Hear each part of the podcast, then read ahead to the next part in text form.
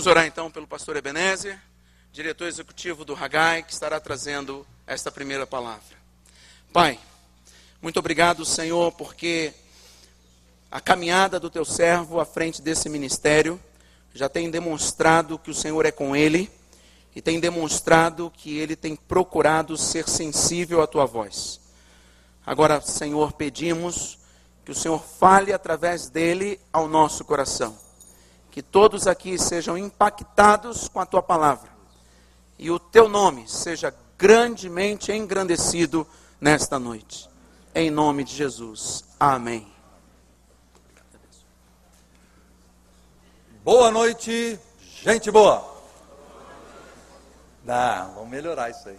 Boa noite, gente boa.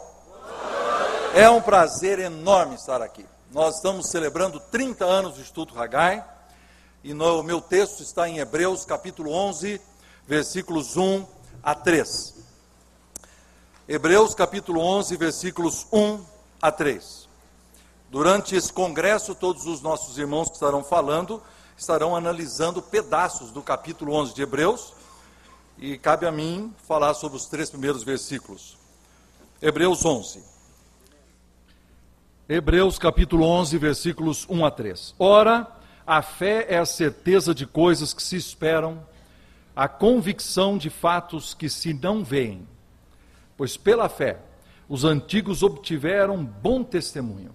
Pela fé entendemos que foi o universo formado pela palavra de Deus, de maneira que o visível veio a existir das coisas que não aparecem. Três teses para nossa consideração. Primeiro, pela fé, nós vemos o invisível. Há coisas, queridos, que se esperam. A fé é a certeza de coisas que se esperam. O que se espera é amanhã é realidade, não é realidade ainda, eu estou esperando. Mas eu tenho certeza hoje da coisa que não aconteceu ainda.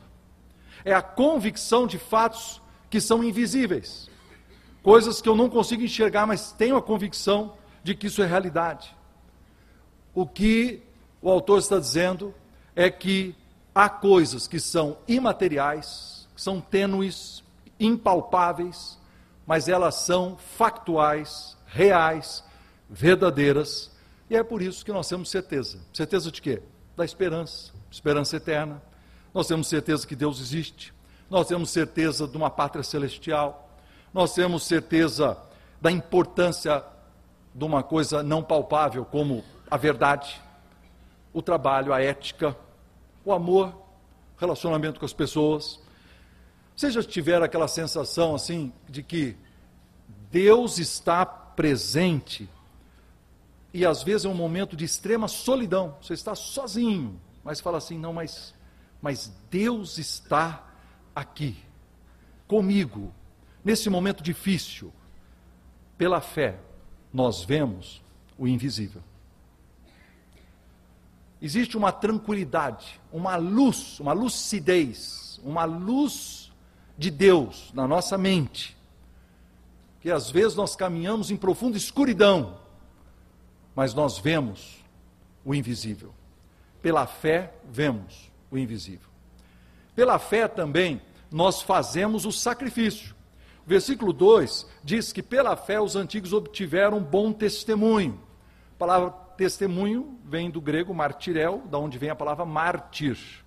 Ou seja, eles foram bons mártires.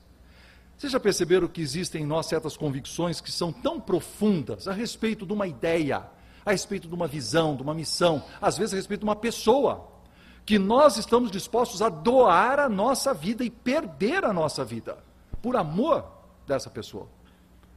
Nós temos prazer em fazer o sacrifício. Quantas vezes você, na faculdade ou em algum outro lugar, teve que assumir uma postura firme, ética e pagar o preço de ser diferente da maioria. Pela fé, fazemos o sacrifício, nós somos bons mártires, nós damos bom testemunho. Pela fé também nós entendemos mistérios. Versículo 3 diz que o universo foi formado pela, pela, pela palavra de Deus, mas que pela fé nós entendemos que ele foi formado, que ele foi formado assim, e que o visível veio a existir a partir do caos, coisas que não que não aparecem. No início, gente, pensa assim em Gênesis. Deus estava lá. Sabemos que o Espírito pairava sobre as águas. Mas Jesus também estava lá. Porque ele é o Logos. E Deus disse. Quando Deus disse, pela palavra de Deus, o universo foi formado. As galáxias, queridos, que nós vemos essas fotos lindas, ninguém ainda conseguiu contar, nenhum telescópio ainda chegou à estrela mais distante que pode ser vista que existe no nosso universo. E mesmo sendo um universo tão desconhecido, tão insondável, tão inatingível, e que pertence ao nossa, ao, ao, ao, à imaginação da nossa mente, mesmo não conhecendo tudo isso pela fé, nós entendemos que ele foi criado pela palavra de Deus. Então nós cremos um mistério. Pela fé entendemos mistérios. Então essa é a minha tese principal. Pela fé nós vemos o invisível, fazemos o sacrifício e entendemos mistérios. Agora, como hoje estamos celebrando 30 anos de Tuto Hagai, eu quero pedir permissão para vocês para ilustrar essas três teses com pequenos quadros da história do Instituto Hagai e assim inspirar o nosso coração para o início desse, dessa celebração. Um homem chamado Vadi Abraham Haj tinha apenas 12 anos de idade quando ele ouviu o evangelho pregado pelo seu tio. Ele aceitou Jesus com 12 anos, três anos depois, aos 15, ele e seus dois irmãos mais velhos, fugindo de um perigo na Síria, desembarcaram então nos Estados Unidos. Ali, para se adaptar à nova cultura, eles mudaram o nome de Raj para Hagai. E esse Vadi vai ser o pai do nosso irmão John Hagai. Ele sentiu o chamado de Deus, foi estudar no Instituto Bíblico Moody, casou-se lá com a Mildred e eles tiveram quatro filhos. John, então, foi o primeiro o Ted, o Paul e o Tom, sendo que o Paul morreu quando era muito criança, ainda com dois anos e meio. John Haggai diz que uma vez ele escutou a mãe dele fazendo uma oração assim: Senhor, já que nós não podemos ser missionários em países distantes, por favor, nos mande para os lugares mais difíceis aqui mesmo, lugares aonde ninguém queira ir. E ele, como menino, escreve nas suas notas: ele diz assim: Eu nunca vi uma oração mais estúpida, porque você pede um negócio desse, Deus responde, e a família dele viveu nos lugares mais inóspitos, difíceis, esquecidos, em pobreza extrema, somente para pregar o Evangelho. Inclusive, ele lembra que aos seis anos de idade, ele estava dentro de casa numa manhã, o pai dele reuniu a família para fazer oração. E a oração era assim: Senhor, nós te agradecemos, porque nós estamos aqui, nós somos seus filhos, nós somos seus servos, e nós não temos mais nada para comer. Tinha caído neve, e a neve cresceu ao redor da casa ali, uma boa altura, e eles não podiam sair, não podiam viajar, estavam presos lá, estava acabando a lenha, estava acabando a comida, inclusive na oração ele falou: a última mamadeira do Tom vai ser dada agora, e aí, Senhor, estamos entregando nas tuas mãos o nosso futuro. Enquanto o pai está orando, ele escuta guizos, que é aquele dos cavalos que puxam trenós usavam. E aí os, o cavalo para, e aí daqui a pouco se escuta alguém batendo na porta, quando abre a porta aquela neve toda cai para dentro, aí tem um homem com uma pá entrando lá, e ele diz assim, ô oh, pastor, o senhor me desculpe a intromissão na sua privacidade, é o seguinte, Deus me acordou hoje às quatro horas da manhã para trazer um pouco de comida para vocês, se o senhor não se ofender, eu, eu, eu peço desculpas porque eu queria vir de caminhão, mas a neve não deu e eu precisei vir de trenó, demorou um pouco mais. Mas então aí, doutor Hagai diz assim: eu olhei para aquele homem com uma cara vermelha, dentes estragados, meio feio, né? E ele entrando para dentro com galinha, com ovo, com comida, com... e também um monte de lenha para o aquecimento. E doutor Hagai escreve: esse fato aos seis anos de idade foi importante para mim para eu lembrar de tantas vezes que eu precisaria da ação de Deus especial no meu ministério. E como uma criança de seis anos, ver um milagre acontecendo na porta da minha casa. Agora eu pergunto para você: por quê?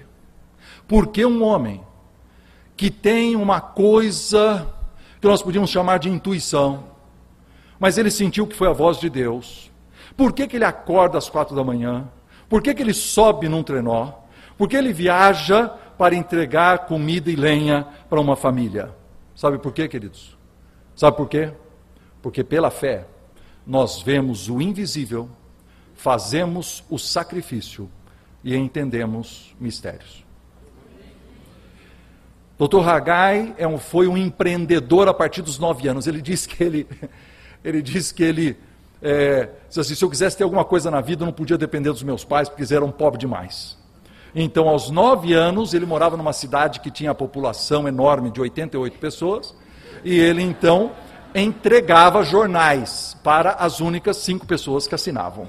E ele ganhava, é, perdão, quatro pessoas que ensinavam, e ele que assinavam. Ele ganhava quatro centavos, um centavo de cada pessoa, no final da semana, dava um total de 24, sema, de 24 centavos. Que pena que não dava para dividir 24 centavos em 2,4, então ele dava 3 centavos de dízimo na igreja no domingo e guardava 21. Com isso, ele ajuntou para comprar uma bicicleta. Quando ele ajuntou a bicicleta, ele entregava os jornais depressa, ia para a escola e depois ia até uma roça onde ele trabalhava na enxada, aí ganhando a fortuna de 25 centavos por tarde. E foi assim que ele comprou o seu primeiro terno. Está aí ele aí com o seu primeiro terno aos 10 anos de idade. Né? Ele teve várias outras profissões na sua adolescência também. Aos 10 anos de idade, Dr. Haggai sentiu um forte chamado de Deus para ser um missionário na China. Ele diz que ele não sabe como que veio isso na vida dele, mas uma convicção profunda, que era isso que Deus queria que ele fizesse. Por isso, quando chegou o momento adequado, ele foi estudar no Instituto Bíblico Moody, onde o pai dele havia estudado, e lá ele se encontrou com a futura esposa Christine Barker. É interessante, uma coisa curiosa, de que ele, na hora de pedir a mão dela em casamento, ele teve que esclarecer. É o seguinte: você só pode, só posso pedir a sua mão se você topar ser missionária na China, senão não tem negócio, tá certo? E ela então topou, e eles então se casaram e agora, em agosto, estarão celebrando 64 anos de casado é, juntos. Eu quero falar um pouquinho sobre Christine Haggai. Christine Haggai era uma cantora lírica. Ela foi ao Instituto Bíblico Moody para estudar música sacra e servir a Deus nessa área artística. Apoiou o seu marido a vida toda. Uma mulher bonitona, vocês estão vendo aí, né? E ela foi uma mulher, sempre esteve nos bastidores. Agora, dois anos atrás, ela foi diagnosticada com Alzheimer, e neste momento, nesse momento, ela já está é, profundamente envolvida com a doença e passando momentos muito difíceis. O casal teve um filho chamado Johnny, que nasceu tetraplégico. Por quê? Por causa de um erro que um médico que estava bêbado fez o parto e o menino então foi molestado e ficou então tetraplégico. Johnny viveu com eles 24 anos até quando faleceu. Muitos anos essa mulher, Christine Haggai, enfrentou solidão ao lado do filho, o marido viajando para servir, aquele esforço diário, o sacrifício, gente, o amor, abrindo mão do marido, abrindo mão de prazeres para estar no desenvolvimento do ministério. Por quê, queridos? Por que, que algumas mulheres neste mundo, vocês conhecem a história e vocês conhecem uma história até perto de você, são mulheres abdicadas e dedicadas? Sabe por quê? Porque pela fé elas veem o invisível. Por que, que essa mulher, por que, que essa mulher aguentou tantos anos de reclusão, de sofrimento, pagando o preço de estar no anonimato, na sombra do ministério do marido. Sabe por quê? Porque pela fé nós fazemos o sacrifício. E por que que essa mulher não se revoltou contra Deus? Por fato de deixar esse médico bêbado fazer um mal deste tamanho para uma criança inocente, além de trazer tantas dificuldades a vida toda para um casal de servos de Deus. Sabe por que a gente não se revolta? Porque pela fé entendemos mistérios. Deus abençoe Cristine Ragai hoje. Agora mesmo. Nesse momento, queridos, em que ela não pode compreender a bênção que ela foi, porque ela não entende mais, e que ela ainda é no reino de Deus. E que Deus abençoe milhares de mulheres que se sacrificam, que cuidam de filhos, dos maridos, da sua vida profissional, da sua vida ministerial, por causa de sonhos e visões para o reino de Deus. Elas são meninas, mulheres que veem o invisível, fazem sacrifício e entendem mistérios.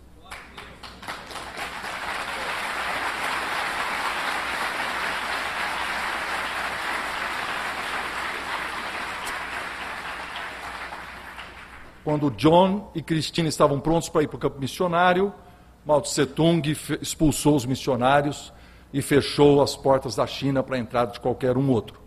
Por isso ele foi ser pastor, pastoreou quatro igrejas.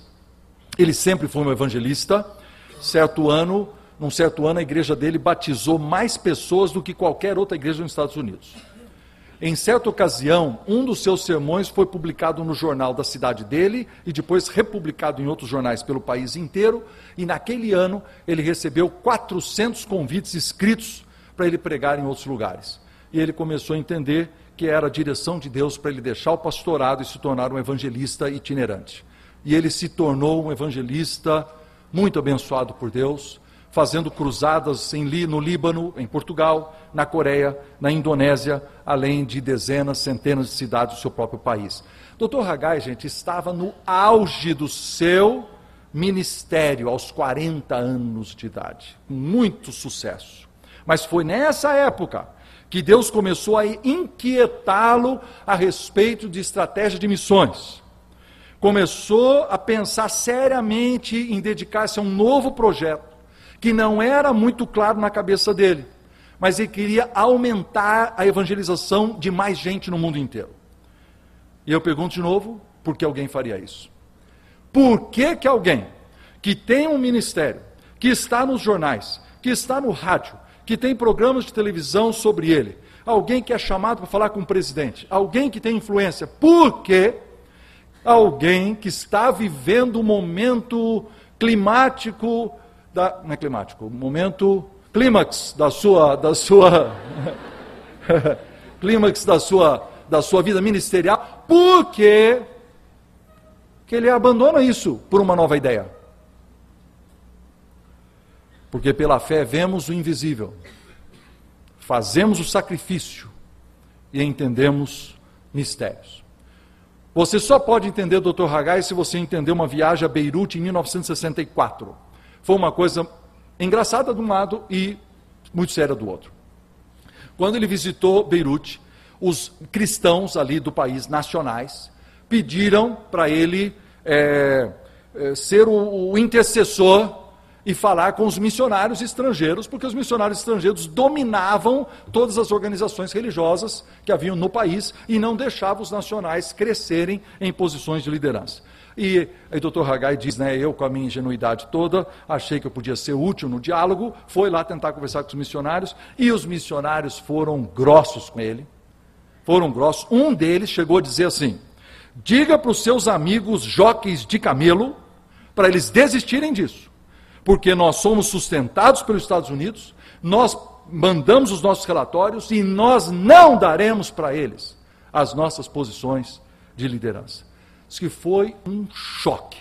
Dr. Hagai, ele saiu dali e ele disse: o modelo missionário colonialista vai acabar. Essas pessoas serão odiadas, serão expulsas do, dos países, isso nós já estamos lá depois da, da Segunda Guerra, crescimento do, do nacionalismo, ojeriza contra o estrangeiro, e nós precisamos pensar em uma outra coisa. E ele então, no avião, na viagem de volta do, do, de, de Beirute, com o seu grande notebook, modelo 1964, ele começou a escrever a sua visão.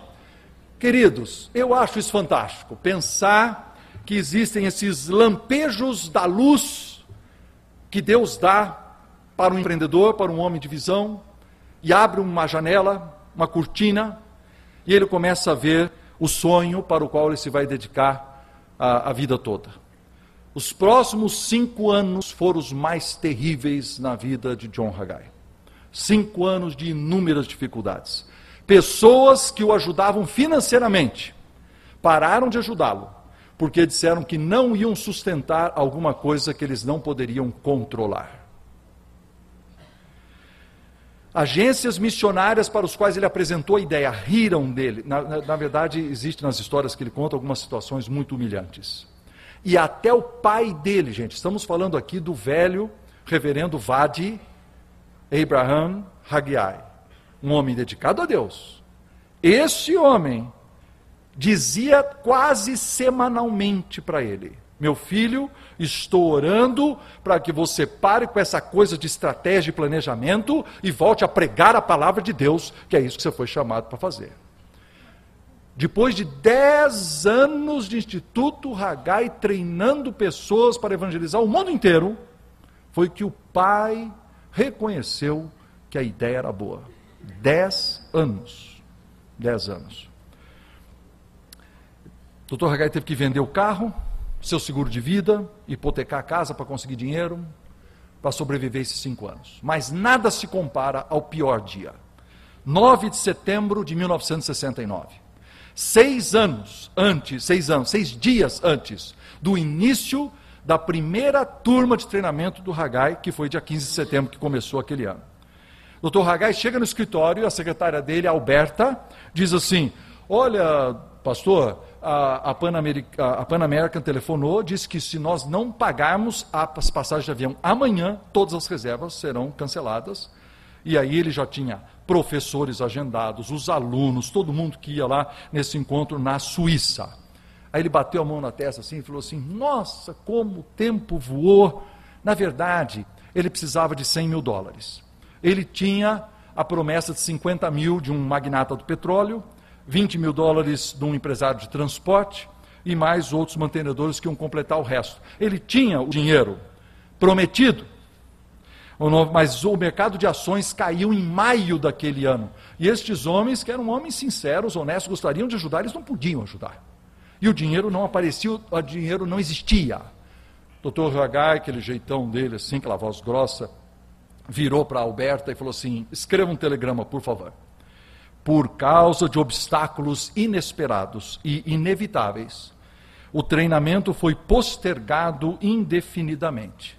Lamentamos, saudações, orações, John Haggai. Aí a secretária começou a chorar. Por que, que Deus permite uma coisa dessa, né?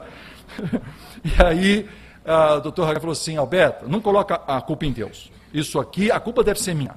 Eu devo ter mal interpretado o momento certo em que nós devíamos fazer esse treinamento. Esse é o problema.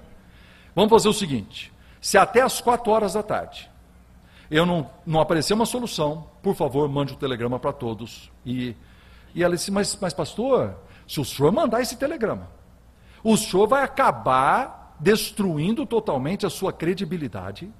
Faz cinco anos que o senhor está tentando começar esse ministério. Os docentes não vão acreditar no Senhor, os pastores que recomendaram pessoas não vão acreditar no, no, no, no Senhor, o Senhor vai ficar com uma má reputação. Eu acredito, doutor Hagai, que se o Senhor não fizer este encontro esse ano, não, não, não, não vai fazer mais. John Hagai conta que ele entrou no seu escritório e literalmente se deitou no chão com o rosto em terra, com os braços abertos numa cruz e ele não estava pedindo nada a Deus, exceto pedindo perdão. Ele escreveu no seu diário: Eu estava em agonia.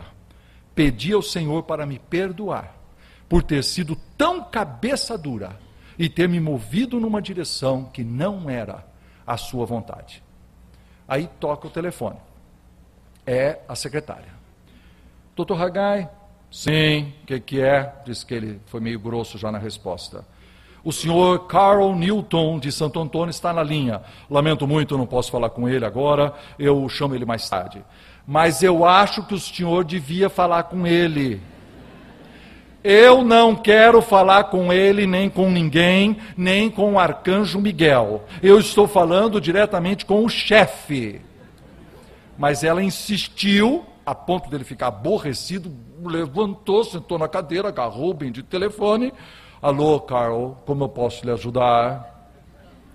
John, você sabe que o mercado de ações derrubou todas as minhas ações, elas eram, valiam 57, estão valendo 13 agora, desde maio.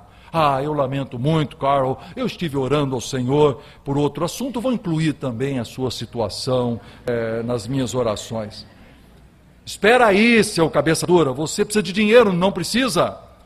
Oh, claro que sim, mas parece que você, você não tem condição de me ajudar. Bom, realmente eu não posso lhe ajudar, não posso lhe dar minhas ações, porque minha empresa iria à falência, isso causaria ah, o fechamento da minha companhia. Sim, sim, sim, Carol, eu, eu entendo. Mas veja só, eu conversei com a minha mulher, e nós dois fomos ao banco ontem, e fizemos um empréstimo de 100 mil dólares, com 8% de juros ao ano. E eu creio que daqui a um ano eu terei o dinheiro para pagar o empréstimo de volta. Chame o seu gerente aí no banco em Atlanta. A Jenny e eu já mandamos a oferta e ela está no seu banco há duas horas atrás. John não pôde acreditar. Desligou o telefone e ele lembrou quando ele tinha seis anos de idade. Daquele homem que veio trazer a lenha. Aqui é um homem que está em falência pegando um empréstimo para fazer um ministério acontecer. Ele desligou o relógio, desligou o telefone, olha para o relógio, são seis minutos para as quatro. Faltavam, se o Carl não tivesse chamado, chamado só no outro dia, ou se ele tivesse chamado às quatro e quinze, o telegrama teria saído e não existiria Instituto Hagai. Eu pergunto para você, por quê? Por que, que alguém se joga no chão, rosto em terra, e se humilha diante de Deus, clamando a Ele? Por que, que uma secretária é insistente para interromper o chefe? Por quê? E por que, que alguém com uma empresa na beira da falência pega um empréstimo para investir numa ideia que nunca aconteceu antes, que nunca foi testada, com grande possibilidade de dar errado? Por quê, queridos? Por quê? Porque pela fé nós vemos o invisível, fazemos o sacrifício e entendemos mistérios. E foi assim que seis dias depois aconteceu a primeira sessão do treinamento Instituto Hagai em eh, na Suíça 40 anos atrás. Depois disso ele mudou para Singapura, depois para Maui, e é, o compromisso missionário é evidente. Começamos com cinco nações naquela primeira reunião, e hoje já alcançamos 181 nações do mundo, 75 mil líderes já foram treinados pelo Instituto Hagai e fazem parte, de alguma forma, do reino de Deus e na evangelização deste mundo. A maior parte deles trabalhando em nações onde o modelo tradicional de missões não pode acontecer. Dr. Hagai, aos 60 anos de idade, teve a oportunidade de pisar o solo chinês pela primeira vez. 50 anos após sentir o seu chamado, que foi aos 10 anos de idade. Ele levou, depois que ele pisou lá a primeira vez, ainda levou 12 anos de trabalho de negociação, de diplomacia, de relacionamentos, para ele conseguir a autorização do governo chinês para trazer chineses para estudar no Instituto Hagai. E isso aconteceu em 1996. Jorge Ziegler lembra bem, nós dois estávamos em Maui estudando juntos na sala de aula e na parede do outro lado estava a primeira sessão de treinamento em mandarim e hoje é uma grande parte do ministério, porque meus queridos, a maior necessidade de evangelização no mundo está na Oriente Médio, Ásia e China. E é ali que o Instituto Hagai coloca a maior parte do seu investimento e ele treina a maior parte de líderes, tirando, e isso já está acontecendo, tirando recursos financeiros para a América Latina e para a África, para poder realmente investir aonde o evangelho é mais necessário. Aí a pergunta é: como é que isso veio parar no Brasil? Por um homem, um visionário, chamado Benjamin Moraes. Benjamin Moraes foi um estadista, um advogado, um pastor, um homem, queridos, que ajudou a escrever o Código Penal brasileiro, um homem que falava diversos idiomas, uma influência tremenda em nosso país, na parte acadêmica, na parte política e religiosa. Eu, você lê o currículo desse homem, é uma coisa assim absurda o que ele conseguiu fazer na vida dele. E ele tinha 66 anos de idade. 66 anos de idade. Por que, que alguém com 66 anos de idade vai começar alguma coisa nova? Esse homem foi para os Estados Unidos, convenceu o Dr. Hagai, depois ele estava numa viagem no Japão, foi lá em Singapura conhecer o ministério, e ele depois veio para o Brasil, gente, e emprestou a sua credibilidade, o seu empreendedorismo, sua rede de contatos, seu conhecimento, escreveu os estatutos e ajudou a fundar o Instituto Hagai do Brasil há 30 anos atrás. Por quê? Porque pela fé nós vemos o invisível, fazemos o sacrifício e entendemos mistérios. O doutor Benjamin Moraes foi professor nacional e internacional do Instituto Hagai em Singapura até um ano antes dele do seu falecimento. Depois disso, quatro outros homens serviram como representantes internacionais aqui no Brasil e como diretores executivos. Na gestão do Guilhermino Cunha, a palavra é continente. O Brasil, gente, era o centro de treinamento para toda a América Latina. Guilhermino Cunha é, fez os seminários regionais. Depois veio Abraão Soares da, da Silva, que ele tinha a missão de nacionalizar o ministério, ou seja, enfatizar os seminários nacionais, descentralizar o ministério do Rio de Janeiro, levando treinamento para todo o Brasil, o que ele fez muito bem. Reginaldo Klucklis foi um mobilizador, um homem que ele conseguiu a autonomia financeira do nosso ministério, promovia um número muito, muito elevado de treinamentos e todos eles sustentados por dinheiro aqui do Brasil. E eu estou aqui, nesses últimos anos, fazendo a minha parte, construindo sobre os alicerces dos meus antecessores, buscando fazer com que líderes sejam treinados para evangelizar o seu próprio povo e treinar outros para fazer o mesmo. Meus irmãos, e minhas irmãs. Todos esses homens e essas mulheres. O tio, que levou um adolescente de 12 anos a Cristo. Pastor Vade e a esposa Mildred e os seus filhos embrenhados nas regiões inóspitas da América. O homem que levou comida e lenha num dia de inverno. Dr. Hagai, esposa Christine e o filho Johnny. O homem que pegou dinheiro emprestado para subsidiar a primeira sessão nosso irmão Benjamin Moraes, que visionário e iniciador de tudo no, no Brasil. Guilhermino Cunha, Abraão Soares, Reginaldo Klux, Ebenezer Pittencourt e suas esposas e seus filhos e tudo que eles sacrificaram para fazer esse ministério acontecer. E as centenas de colaboradores voluntários, não só daqui, de 181 países ao redor do mundo, mas quero falar do, do Brasil pessoas envolvidas na docência, membros do conselho que estão aqui, que sustentam, mantenedores desse ministério, multiplicadores desses seminários nas igrejas, vocês, líderes de ministérios, ministérios criativos em todo esse Brasil. Gente, depois de 30 anos, eu estou falando de aproximadamente um pouquinho mais do que 7 mil brasileiros que foram treinados pelo Instituto Hagai por essa obra que Deus construiu e que nós estamos orgulhosos de fazer parte dela. Mas, na verdade, eu preciso ampliar. Porque não é só sobre o Instituto Hagai? Cada um de nós, queridos, você, na sua profissão, na sua luta pelo reino de Deus, na sua igreja, no seu trabalho, no dia bom e também no dia péssimo.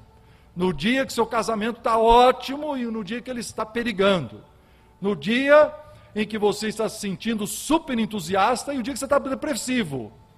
Você, pela fé, vê o invisível. Vemos a Deus, vemos o sonho, vemos o que pode ser feito e o próximo passo a ser tomado. Pela fé fazemos o sacrifício, damos do nosso tempo, as nossas famílias, nossas energias, nossos dons, colocamos nosso dinheiro, colocamos a nossa reputação, damos a cara para bater. Nós fazemos sacrifício por tudo nesse mundo e pela fé nós entendemos mistérios de Deus, coisas que não compreendemos totalmente, coisas que acontecem conosco, nos humilham, coisas que aceitamos, compreendendo apenas no coração, como Maria, mãe de Jesus, sem compreender totalmente o seu propósito. Você e eu, e milhares de cristãos no Brasil e no mundo, somos a promessa de uma geração. Nós somos a promessa de alcançar essa geração para Jesus. E nós estamos firmes como quem vê o invisível. Estamos firmes, queridos, por causa da graça de Deus, porque é eles que nos mantêm. E também porque na nossa pequenez como seres humanos, alçamos os nossos olhos e contemplamos aquele que é invisível e nosso Pai eterno. A Ele toda a glória, hoje e sempre. Que Deus os abençoe.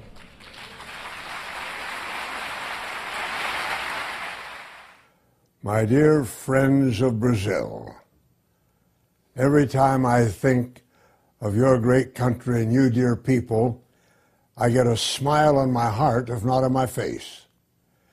It's hard for me to believe that I made my first trip down there more than 30 years ago.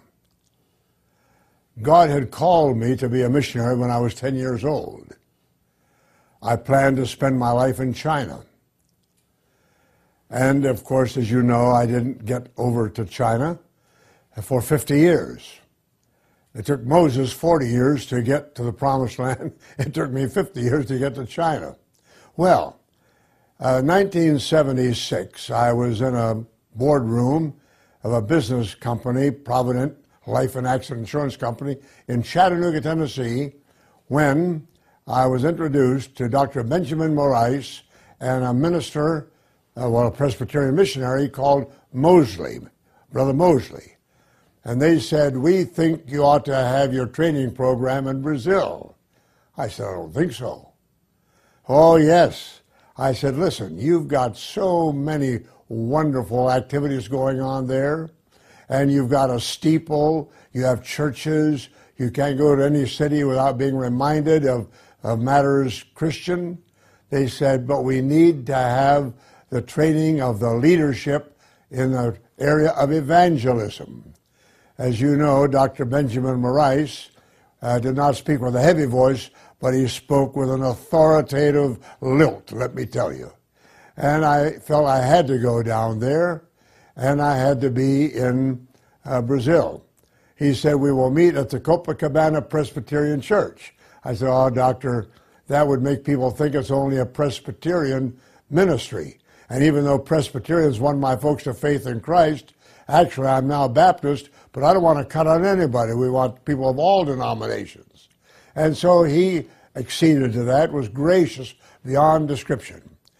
Now, his successor there, uh, well, I think it was the associate time, uh, Dr. Uh, Cunha, uh, Guillermino Cunha, uh, was really our point man uh, in the early years there in Brazil. And I must say that you people in Brazil put on the finest anniversaries and the finest convocations I have visited anywhere in the world.